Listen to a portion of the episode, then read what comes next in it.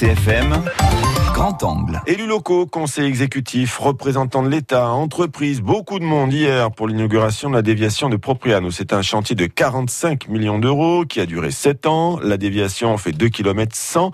Elle comprend un tunnel, une déviation qui euh, va permettre de fluidifier la circulation, mais aussi, bien sûr, José Tafagne, de gagner du temps. Les automobilistes ont enfin pris possession de la déviation de Popria. L'attente aura été longue. Ce contournement était inscrit au schéma routier en 1995. Sept ans de travaux ont été nécessaires pour venir à bout de ce chantier, interrompu 18 mois après le décès d'un mineur, Éric Jon, survenu le 28 mai 2014 lors du percement du tunnel. Vanina Boromei, présidente de l'Office des Transports, est revenue sur ce tragique accident lors de son allocution. En ce jour particulier, je voudrais aussi rappeler que la construction de tels ouvrages est souvent périlleuse il y a eu, vous le savez, un dramatique accident.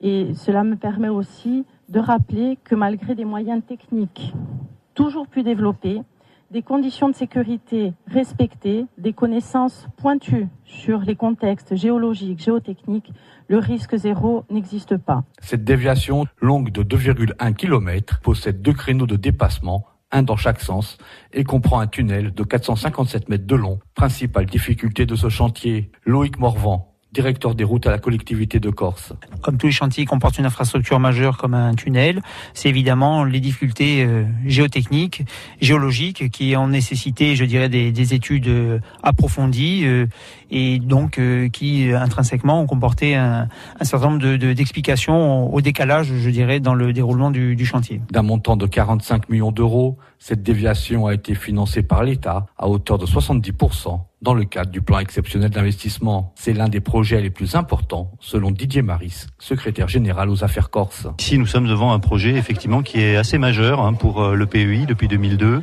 de par son montant, de par l'intérêt aussi euh, de ce contournement de Propriane.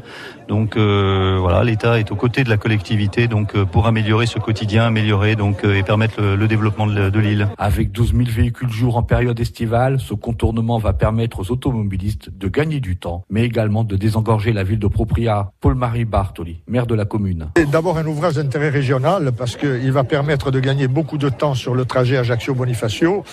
Euh, en hiver, le gain sera de 4 ou 5 minutes, mais en période estivale, notamment entre le 10 juillet et le 20 août, vous gagnez facilement trois quarts d'heure, pour ne pas dire plus. C'était une utilité absolue et d'ailleurs, elle a été euh, contestée par personne. Un gain de temps perdu quelques kilomètres plus loin, à Olmeto, véritable point noir un feu rouge permet d'alterner la circulation. Le village ne peut être traversé que sur une seule voie. Des études sont en cours, mais aucun calendrier n'est pour l'instant avancé. Un sujet à retrouver sur le site de RCFM.